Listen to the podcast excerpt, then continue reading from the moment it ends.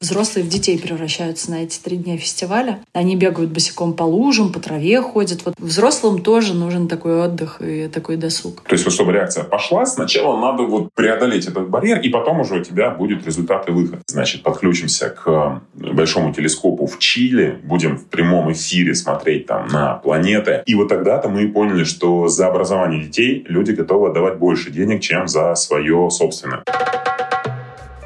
Привет! Это подкаст «Спасите мои выходные» и я его ведущая Варя Семенихина. Последние несколько лет я руковожу платформой для организации событий TimePad. С нами работают люди из креативной индустрии, которые создают крутые события и делают жизнь других ярче и интереснее. В этом подкасте мы поговорим о том, как монетизировать свой креативный контент и превратить страсть к любимому делу в успешный бизнес. Каждую неделю я буду рассказывать об одном трендовом увлечении и приглашать в гости людей, которые за ним стоят. С нами работают люди из креативной индустрии, которые создают крутые события и делают жизнь других ярче и интереснее. Социальная жизнь крупных городов разнообразна. Можно сходить на концерт, на выставку, на конференцию. А везде ли можно с детьми? Этот выпуск мы решили посвятить событиям для детей или событиям для всей семьи. Даже для себя организовать досуг бывает непросто. А здесь сразу двойная ответственность. Для того, чтобы узнать побольше о специфике проведения таких событий, я пообщалась с Михаилом Коптюком, основателем проекта Science.ly, и Ксенией Будиной, директором «Зеленой школы». Обсудили, какими делают детство для современных детей их проекты. А мы немного заглянем в прошлое. Посмотрим, произошли ли перемены и на что тратили время дети раньше.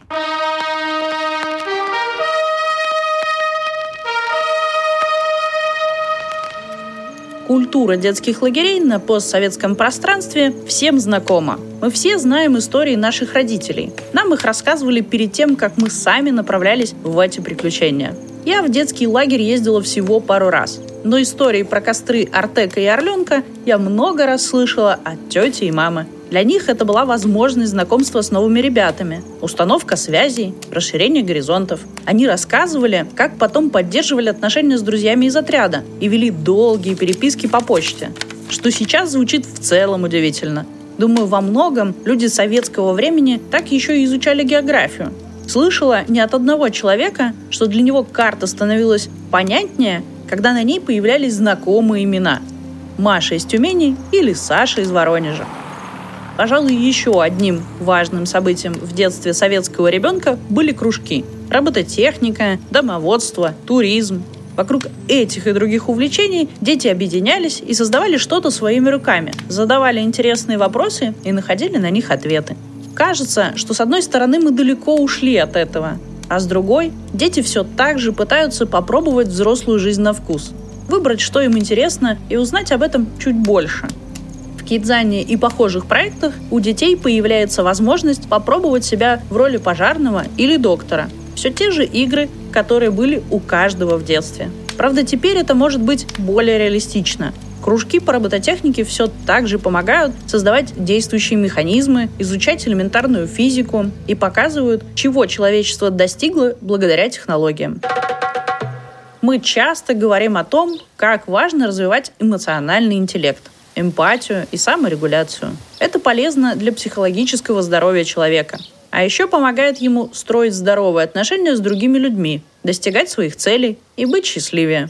Важная часть жизни человека – взаимодействие с природой и ее познание. Как что растет, кого нашли в капусте, что это за дерево или какая птичка поет.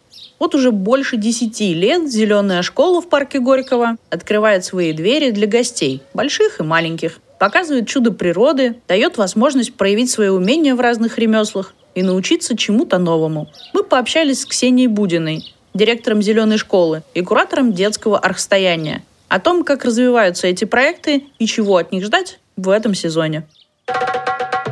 Как тебе кажется, как обстоят дела с детским досугом в Москве? Ну, и вообще в крупных городах. Насколько он разнообразный, насколько вообще есть родителям куда отправить своих детей? Ну, да, мне кажется, что он очень разнообразный. То есть 10 э, лет назад все было совсем по-другому. Я начала делать зеленую школу, потому что у меня было двое маленьких детей. Найти какой-то классный досуг для детей было невозможно. Когда я приезжала с детьми э, куда-то в Европу, естественно, я находила много чего.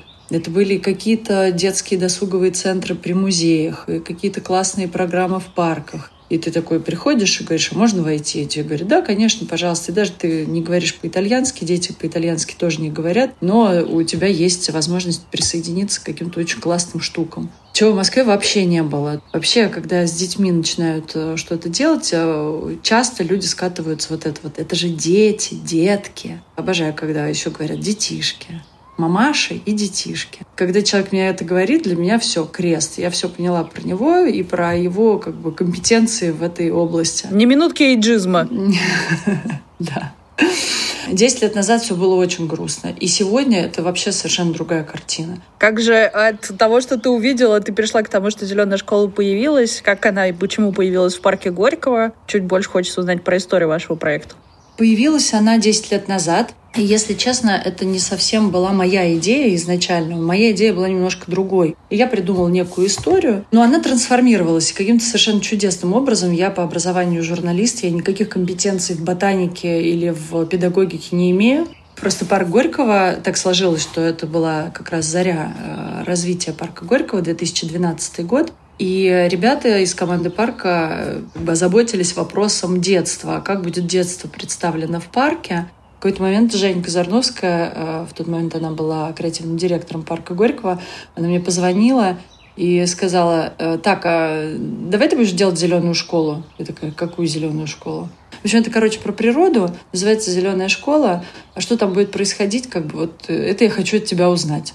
В марте мне сказали, побежали, в мае мы открыли зеленую школу, а потом мне сказали, так, подождите, не уходите. Давайте сделаем нормально, так, широко и хорошо, чтобы было классно детям. Вот ТЗ было э, «Городские дети, природа, экологи». Как это нужно сделать? Ну, все очень просто. Дети любят тех, с кем им классно. Мы подумали, что с природой надо так же. Ее с ней просто надо классно проводить время. Классно играть, классно веселиться. Не на природе, а вот с природой. Как бы это странно ни звучало. Мне кажется, что отношение детей к природе очень сильно зависит от того, что происходит с родителями, потому что все равно они оказывают на них большое влияние. Насколько сложно было продать или предложить эту идею взрослым, потому что, мне кажется, пока взрослые не захотят, дети там не появятся. Конечно же, в любом случае решение принимают взрослые, взрослые, а не дети. У меня каким-то образом сложилась какая-то удивительная команда. Вот люди, которые заходили внутрь, самый частый вопрос был, ой, здрасте, а что у вас тут можно делать? И мы им, значит, начинали рассказывать, можно то, можно это, можно так, можно сяк. И все, что рассказывали вот эти люди, видимо, звучало так, что родителям хотелось зайти внутрь. Все какое-то такое по-настоящему френдли, то, что называется. Там для собак, для детей, для людей. В первый год работы у нас день э, был разбит на части. То есть было некое расписание дня. И вот э, ты не поверишь, люди приходили, стоило это, билет для ребенка стоил 200 рублей. Люди приходили в 7 часов для того, чтобы с детьми граблями убирать наш сад. Платили за это 200 рублей. Дети плачут, когда уходят. Плачут ли родители? Мне кажется, это такая увлекательная история. Тебе самому хочется оказаться ребенком, и чтобы тебя тоже пустили в это поиграть. Да, так и есть. А, э, родители не плачут, но нам постоянно все эти 10 лет задают вопросы, когда вы сделаете кампус для взрослых. Проект «Камчатка», который тоже для, ну, супер классный проект для детей, существующий уже много лет. У них же есть взрослые смены, и это ну, точно работает. Взрослым тоже нужен такой отдых и такой досуг. Ну, если это у вас в планах, или вы пока все-таки дети и только для детей? Пока в планах этого нет, пока дети. У нас в планах другое. Мы растем и делаем второе пространство для зеленой школы. Вот это в планах есть. Ну, на самом деле для взрослых в зеленой школе много чего есть. Есть огромное количество мастерских, в которых взрослые могут либо принимать участие вместе с ребенком, либо они сделаны просто отдельно для взрослых. И это такой классный момент, когда тебе не надо искать компромисс, ты привел ребенка на кружок, и надо придумать себе какое-то занятие и куда-то пойти. Ты можешь остаться, и э, иногда бывает наоборот. Мама пошла на гончарку, а ребенок пошел играть в игровую с нашим сотрудником. Ну, чтобы мама могла позаниматься. как природа, ну или отношения с ней меняет детей. Почему вот важно и что это позволяет открыть в них, не знаю, чему их научить, возможно. Мне кажется, вообще, э, как, когда тебе так ненавязчиво дают возможность обратить внимание на окружающий мир, это первое, что дает большое удивление. Потому что на самом деле и взрослые, и дети, они очень мало имеют представления о том, что нас окружают. А, никто не видит, а, как растет, не знаю, семечко, вырастает листок. Никто не знает, как выглядит помидор в смысле в виде куста, например. И когда ты так ненавязчиво и классно обращаешь э, их внимание на эти вещи, первое, что появляется, это удивление. Сейчас бабушки в деревне у городских жителей, мне кажется, вообще нет. Ну, вообще это просто не существует.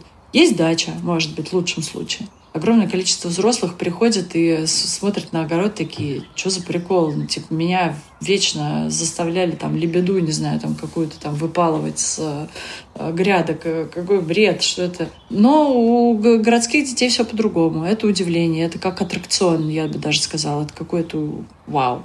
Я не могу тебе сказать, что вот есть конкретный Петя, который э, вот походил, посмотрел, а потом что-то с ним такое вот особенное произошло. Я не могу такого сказать. Я не знаю, что с ним там произошло.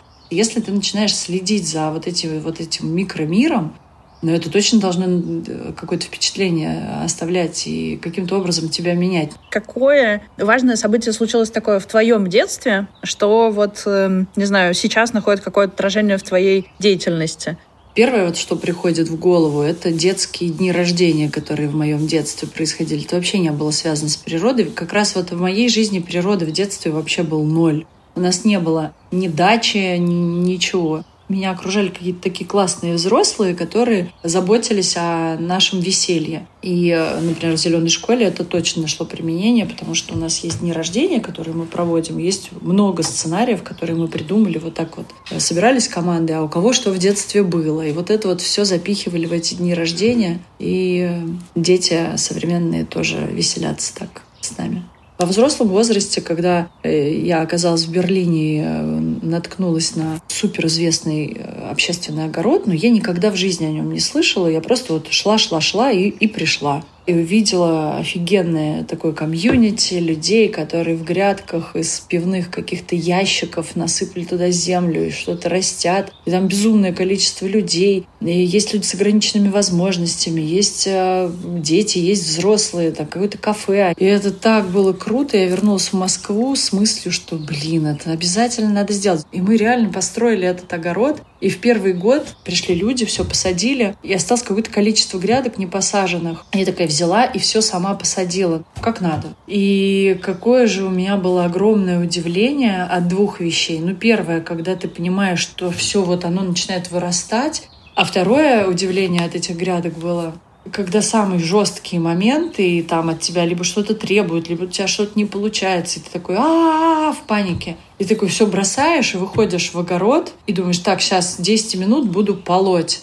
И вдруг у тебя происходит такое умиротворение, у тебя просто какой-то баланс выстраивается. Наверное, люди занимаются медитацией, но я подозреваю, что эффект тот же. И вот Земля, оказалась, работает вот так. Твой проект «Арт детского архстояния» — это про праздник? Э, про что проект? Расскажи чуть больше про этот, наверное, свою вид деятельности и свою активность. Да, проект «Архстояние детское» существует очень давно, и он, безусловно, не мой. Он, э, я, я являюсь приглашенным куратором в этом проекте. В этом году я делаю третий фестиваль с командой. И для меня, конечно же, это абсолютно про э, праздник. Это настоящее явление. Вообще, это фестиваль современного искусства для всей семьи происходит раньше, чем взрослое расстояние. Понятно, что он вырос из взрослого расстояния. И тут так, такая же история. У ребят, кто делает взрослое расстояние, появились дети. И они сделали для них фестиваль свой. И это все очевидно, и это очень классно, потому что, мне кажется, самые лучшие вещи делаются для себя.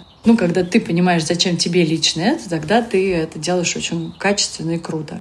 Почти при всех э, музеях сейчас существуют детские центры. Это то, с чего наш с тобой разговор начинался, то, чего не было 10 лет назад, и то, что за эти 10 лет появилось в Москве. И вот эти все люди приезжают на фестиваль, они делают свои площадки. И это такая тотальная мастерская, э, художественная, э, архитектурная, в которой погружается ребенок, приезжая. И это на самом деле такое безумное веселье и для взрослых, и для детей. Как тебе кажется, в чем разница в организации наверное, детского фестиваля, да, чем это отличается, чем это сложнее, чем взрослый. Э, наверное, с какими-то новыми вещами при организации пришлось столкнуться. Может быть, что тебя конкретно удивило, когда ты пришла помогать ребятам? Тут все сложнее, точно сложнее, потому что если на взрослых фестивалях у тебя одна целевая аудитория, взрослые, то тут две целевые аудитории, взрослые и дети. И у них совершенно разные запросы. Взрослые по-взрослому спрашивают с тебя, дети по-детски спрашивают с тебя.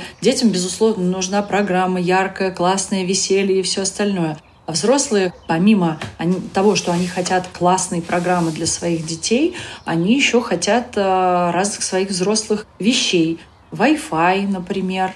Где в национальном парке за 3-9 земель от Москвы Wi-Fi? Или почему сюда нельзя заказать пиццу с доставкой? В прошлом году к нам приехали СБПЧ, это был просто пикник афиши, но только детские, настоящие. Это было так вообще невероятно. Когда ехать смотреть, скажи? 24, 25 и 26 июня — это три дня фестиваля вот этого всего безумия в которые можно влиться и получить удовольствие. Кстати, взрослые реально получают там удовольствие, потому что, мне кажется, взрослые в детей превращаются на эти три дня фестиваля. Они бегают босиком по лужам, по траве ходят. Вот все то, о чем ты говорила, вот это все происходит. Как дети разных возрастов, наверное, с друг другом взаимодействуют? Насколько, там, не знаю, вы продумываете, чтобы для каждой своей возрастной группы были какие-то свои занятия? Или в целом это все мифы, и на самом деле все дети с друг другом классно взаимодействуют? Программа всегда продумывается таким образом, чтобы, во-первых, каждая группа детей нашла для себя э, какое-то занятие, и какие-то в программе были события для них подходящие. Плюс э, ты продумываешь, например, дальность э, где будет расположен тот или иной объект, к которому должен прийти ребенок 12 лет или ребенок 3 лет. И понятно, что дальность от кемпинга должна быть разная, удаленность. При этом еще фестиваль такой огромный, э, что э, никто друг другу не может помешать или надоесть. Ну, вспомним твои путешествия в Европе. Какие вещи еще не реализованы, куда стоит смотреть, наверное, что ждать, может быть, чего еще сейчас не хватает? Интересно, вот Европа и Россия, они э, в чем-то друг друга по-разному опережают. Но, э, например, в Европе, мне кажется, порой бывает больше какой-то своб... как-то какое-то бесстрашие.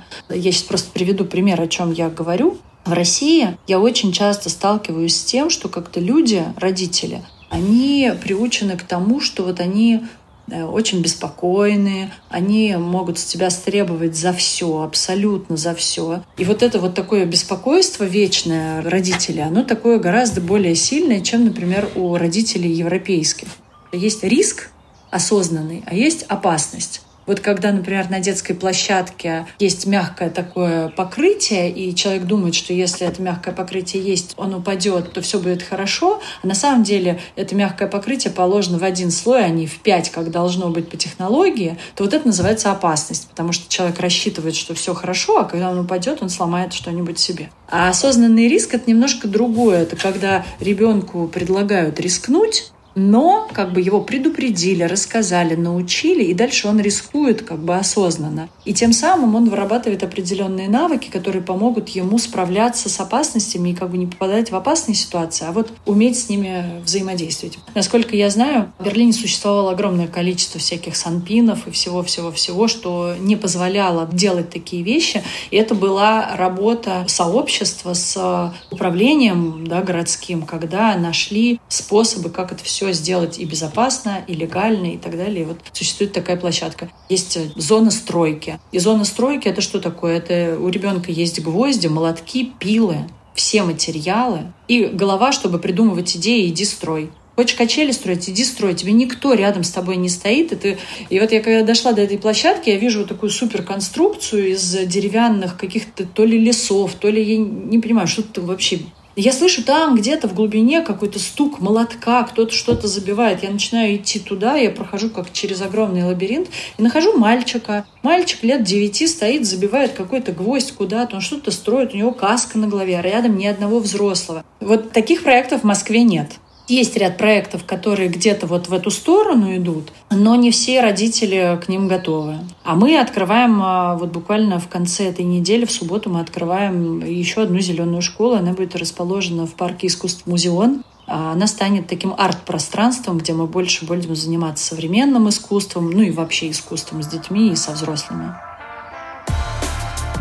Как проводят свободное время современные дети – как отмечают родители, 53% детей проводят в гаджетах от 1 до 4 часов в день, а больше четверти тратят на них все свободное время.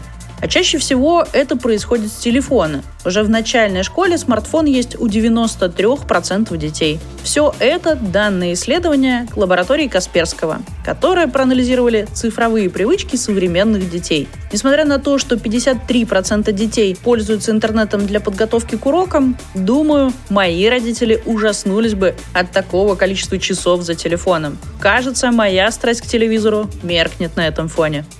Часто детей отправляют на спортивные секции. И неспроста. Пользу от такого увлечения проявляется у 9-10-летних детей. Именно в этом возрасте дети, которые регулярно занимаются спортом, начинают резко отличаться не только внешним видом, но и академическими способностями. Современные дети часто бывают загружены. И спорт помогает им лучше справиться с тревогами и во всех смыслах чувствовать себя лучше. Все как у взрослых. Дети, которые занимаются спортом, при прочих равных показывают результаты на 30% выше тех, кто никаким спортом, кроме обязательных в школе физкультуры, не занимается.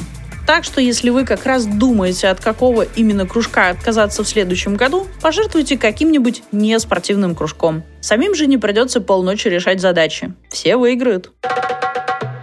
Детство у всех немного свое. По последним исследованиям, девочкам гораздо интереснее путешествовать, чем мальчикам. Такую мечту назвали 42 и 28% респондентов соответственно. Наверное, это поколение перекроет необходимость в программистах. 38% опрошенных мальчиков больше всего интересуются IT и программированием, а девочки задумываются о реализации своих творческих способностях. Так о своем будущем рассуждает каждая четвертая школьница. При этом мальчики чаще задумываются об открытиях в науке. Эту мечту озвучили 23% школьников. Надеюсь, их мечты не потеряют актуальность со временем. Вспоминая себя, не могу сказать, что химия и физика были моими любимыми предметами. По-честному, многие важные открытия о физических законах случились со мной уже в университете, о чем я, безусловно, жалею.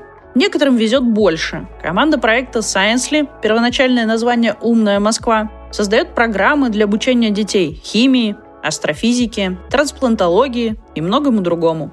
Мы поговорили с Михаилом Коптюком о том, как выпускник географического факультета МГУ создал проект для детей и их родителей. Начну с того, что как вообще появился проект, чтобы ты рассказал о том, как появилась идея, наверное. А я и мой партнер, мы закончили МГУ. Я химический факультет, он географический факультет. И первоначальная идея у нас была такая. В МГУ куча разных хороших лекторов, но они читают лекции только для МГУшников. И, соответственно, вот эти бриллианты, они скрыты в недрах главного здания МГУ, и послушать их на широкую публику практически невозможно. Это был 13 год. Культуры подкастов, YouTube-каналов еще особо не было, поэтому люди слушали любимых лекторов по старинке, приходя куда-то на лекцию. И мы решили, что очень хороший план, надежный, как швейцарские часы. Мы берем, собственно, лектора из МГУ, и мы приводим э, на него людей, которые хотели бы его послушать. И, собственно, наши первые темы лекций, они были очень далеки от естественных наук. Проще было договориться с лекторами с географического факультета. Поэтому первая лекция называлась, прости господи, «Разлив французской культуры по речным бассейнам». И на нашу первую лекцию пришло 50 примерно человек. Но вот уже третья лекция про Италию, вот там у нас пришло 100 человек, там впервые мы повесили вот эту плашку желанную sold out, люди стояли в проходах. Вот был бы у нас день химии, я химик говорю по образованию, у нас бы завтра вот здесь бы стоял декан химфака МГУ, вот сюда бы мы бы поставили ребят, которые бы опыты делали, вот там у нас был бы лекторий про там косметику, бытовую химию и так далее. Что-то мы так подумали, слушайте, а правда, а что у нас вот так клин, свет клином сошелся на этой Италии? Вот. И давай, все, делаем день химии. И мы на следующий же день прям переобулись. Про нас написали тогда все на тот момент здравствовавшие издания, такие как «Большой город», э, «Слон», «Сноб», «The Village» и так далее. И как-то прям все это дело поперло. Мы утром, когда вот открыли этот, собственно, самый фестиваль, мы с ужасом увидели, что вот к нам по улице идут все с детьми. Вот все. А до этого мы все делали для взрослых. И нам пришлось просто вот на бегу, в прыжке переобуваться, расширять детскую зону. И, в общем, мы за один день, во-первых, нашли новую тематику, это естественной науки, а с другой стороны, мы нашли еще и другую аудиторию. Это семьи с детьми. И вот тогда-то мы поняли, что за образование детей люди готовы отдавать больше денег, чем за свое собственное. Взрослые хорошо разбираются в химии и физике, или почему нет интереса, наверное, у взрослых в таком же объеме, как к странам? Мне просто кажется, что надо вообще заниматься тем, что ты любишь, тем, в чем ты разбираешься, и тем, что тебе интересно. Вот химия, она нам была намного ближе, ближе, чем, условно, там, культура Бразилии, культура Испании.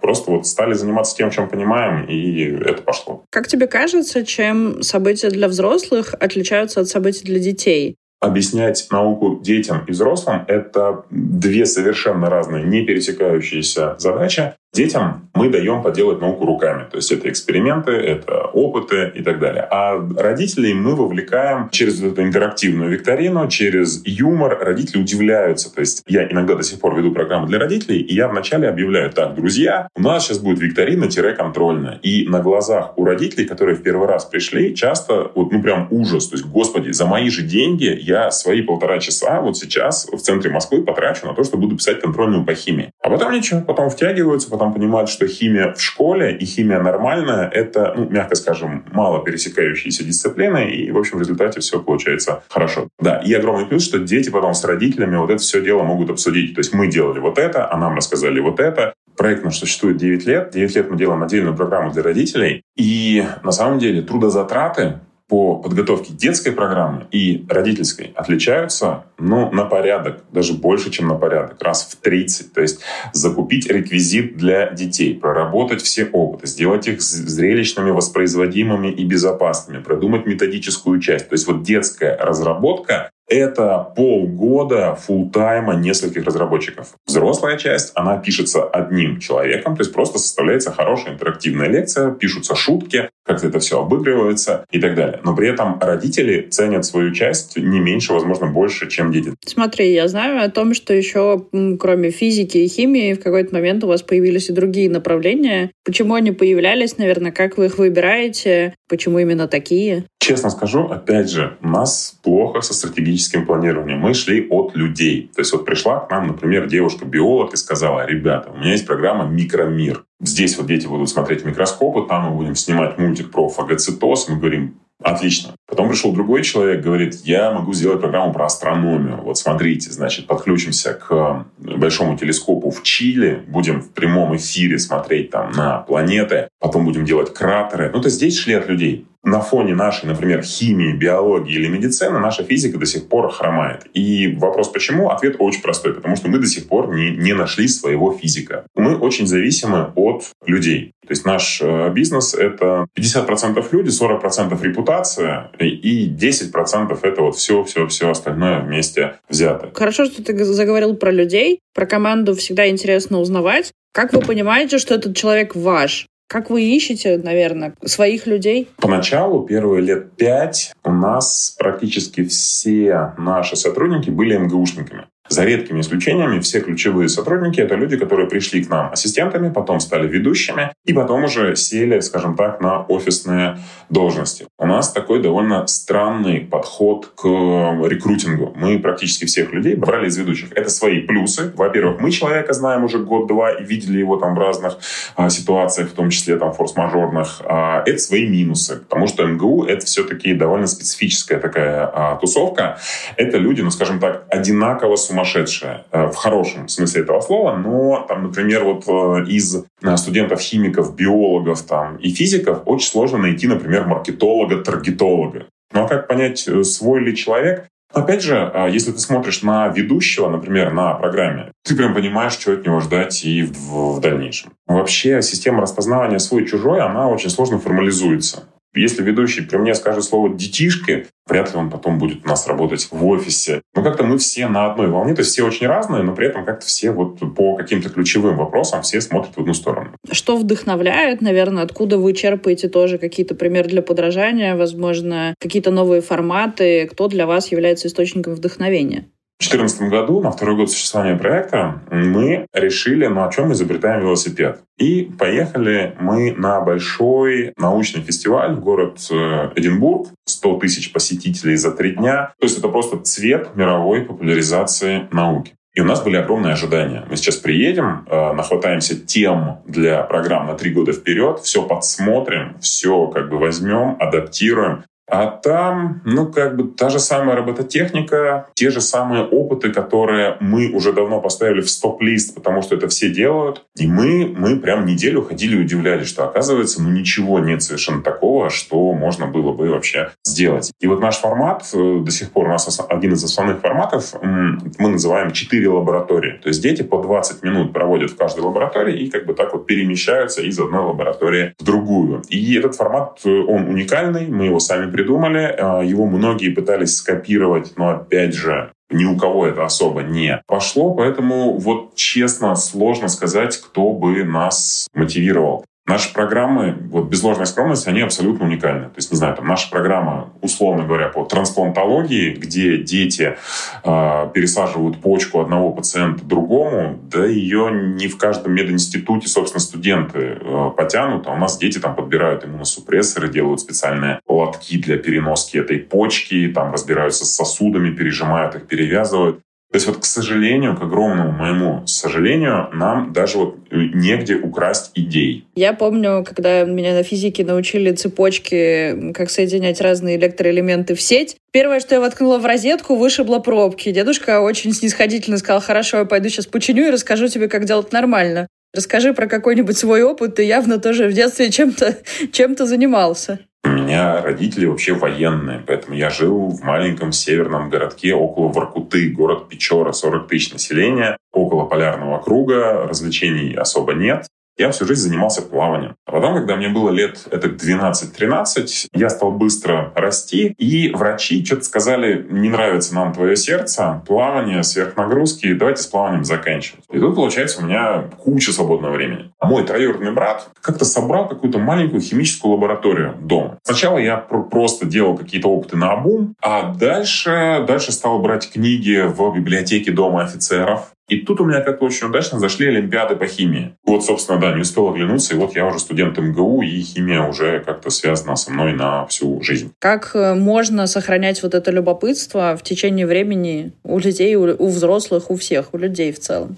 Это очень хороший вопрос. А, и понятно, что на него нет какого-то одного правильного ответа. Чем мне нравится химия, ее можно в жизни а, применять. Есть такое понятие, как а, потенциальный барьер химической реакции. То есть, вот, чтобы реакция пошла, сначала надо вот преодолеть этот барьер, и потом уже у тебя будет результат и выход. вот как ни странно, скажу непопулярную сейчас вещь, но поначалу, возможно, себя надо даже заставлять. Также мне всегда кажется, что во взрослом возрасте очень а, важную роль играет юмор. Поэтому, например, там так вот пресловутый Дробышевский — это человек, который а, рассказывает очень серьезные вещи про там, эволюционную теорию, но так, что зал хохочет. Поэтому мы, собственно, и в своих программах, например, когда нам нужно людей как-то вот втянуть в область интересов химии, физики, биологии, мы шутим, мы много шутим. То есть если стоять вот за дверями нашей программы э, и слушать, то будет казаться, что там ну, какой-то стендап-комик. А что нужно от самих людей? Ну да, иногда надо прям себя немножечко поначалу заставлять. Это как с, не знаю, бегом по утрам. Сначала плохо, сначала отвратительно, сначала все болит, а потом прям нормально.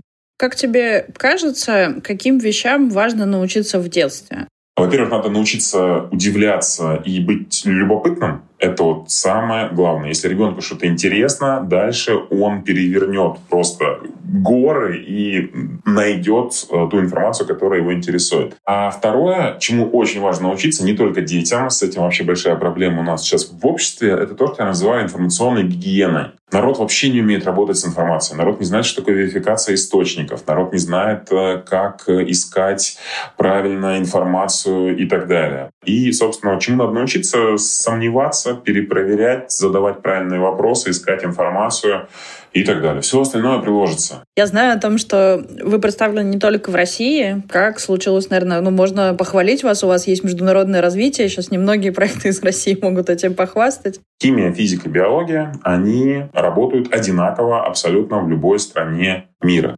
Сначала мы открыли а, по франшизе представительство, наше филиал в Латвии, и там все очень хорошо шло. Дальше мы уже свои филиалы открыли в Казахстане, и там до сих пор все совершенно прекрасно идет. Потом был Минск, потом был Баку, Азербайджан. Потом мы по франшизе открыли Барселону, она тоже хорошо пошла. И дальше вот мы уже прям 19 год сделали годом начала международной экспансии. И в декабре 2019 года мы провели офлайн мероприятие в Чехии. Прям все было хорошо, но потом пришел февраль 2020 года, естественно, все стало на паузу. Ну, а потом случился февраль 2022 года. Я очень надеюсь, что все равно мы сможем в каком-то формате вот наши программы развивать не только в России. Давай загадаем желание, что вы хотите реализовать в ближайшее время, где сейчас э, ваша точка приложения усилий и развития? Ну, во-первых, у нас наш существующий формат, он еще очень далек от потолка, но нам же скучно делать одно и то же. Поэтому, например, сейчас мы запустили очень удачно офлайн кружки, то есть классические кружки. И вообще, на самом деле, э, в России э, отношение к кружкам, оно особое еще со времен Союза. И сейчас кружки в классическом понимании, они скорее про робототехнику, про программирование. А вот хороший кружок по химии найти в Москве, казалось бы, где есть все абсолютно, вот э, все абсолютно есть, а хорошего кружка по химии нет. И вот мы сейчас активно вот в это вкладываемся, и видно, что ну прям есть запрос у людей на нормальные кружки по химии, физике, там, биологии и так далее. И эти же кружки мы сейчас по франшизе развиваем за рубежом.